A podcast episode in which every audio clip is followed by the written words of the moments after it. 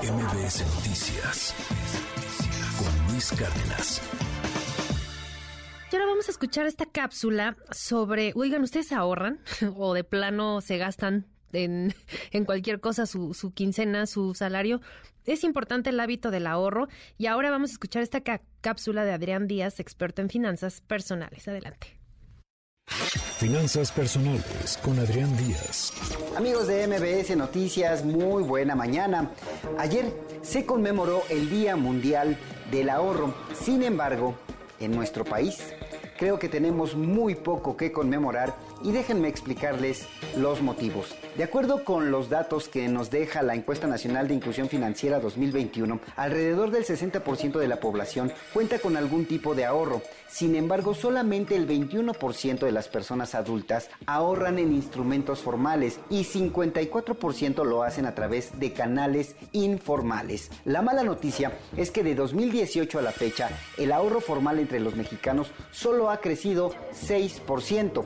Quizá para usted pues estos datos pueden ser poco importantes, pero déjeme decirle que tener una cuenta bancaria es esencial para evitar cometer errores financieros como pueden ser, ponga atención, ahorrar en instrumentos no adecuados, no contar con un plan de retiro, tomar riesgos excesivos al invertir, recurrir a fuentes de financiamiento costosos, realizar un manejo inadecuado de sus deudas o, quizá lo más peligroso, ser víctima de fraude o estafas. Ahora cheque este dato, solamente uno de cada 10 personas señalan que abrieron su cuenta bancaria como forma segura de ahorro o la posibilidad de invertir o generar algún tipo de interés. Ahora, si nos vamos justamente al terreno de las inversiones, la cosa se pone peor ya que solo el 2% de la población tiene activa una cuenta de inversión o una cuenta de depósitos a plazos. En resumen, si usted es de las personas que guardan su dinero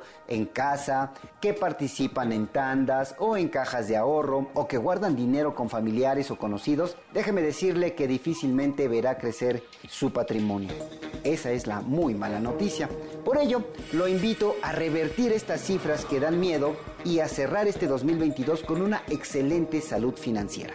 Ponga mucha atención en esto. El próximo sábado 12 de noviembre se llevará a cabo en las instalaciones de la Canaco Ciudad de México la primer clínica de inversión titulada Primero gasto, luego invierto, la cual le permitirá conocer y dominar diferentes plataformas de inversión, las cuales ofrecen atractivos rendimientos con un bajo riesgo. En resumen, expertos de CETES Directo y de la plataforma número uno de crowdfunding en México, Prestadero, lo llevarán de la mano a un mejor futuro financiero. Si quieres saber más detalles de este magno evento, lo invito a que me siga y también que me escriba en Facebook, Twitter, Instagram y TikTok. Me encuentra como Finanzas Personales a la Carta o arroba FP a la Carta. Como siempre, los espero con más consejos de finanzas personales la próxima semana.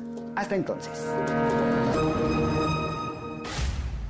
MBS Noticias con Luis Cárdenas.